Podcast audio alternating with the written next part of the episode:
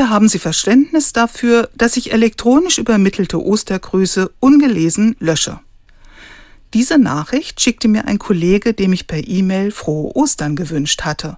Ich muss sagen, da war ich wie vor den Kopf gestoßen. Also irgendwie ungerecht, habe ich gedacht, denn ich hatte mir ja immerhin die Zeit genommen, ihm persönlich zu schreiben. Ich habe ihn gefragt, warum er sich weigert, elektronische Ostergrüße zu lesen.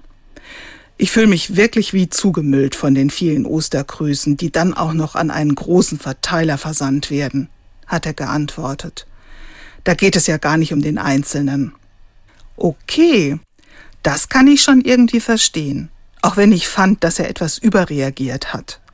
Ich freue mich auch über Grüße per E-Mail, aber natürlich füllen sie als unpersönliche Massensendungen einfach auch oft nur das Postfach.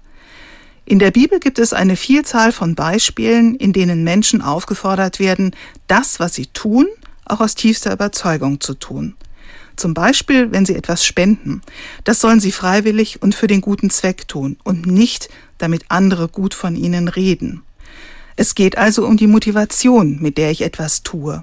Eine Gratwanderung, finde ich. Nicht immer bin ich mir über meine Motive im Klaren, aber ich selbst möchte auch wirklich persönlich gemeint sein, wenn mich jemand anschreibt, so wie mein Kollege. Er hat mich dazu angeregt, bei dem, was ich tue, den einzelnen Menschen wieder stärker in den Blick zu nehmen.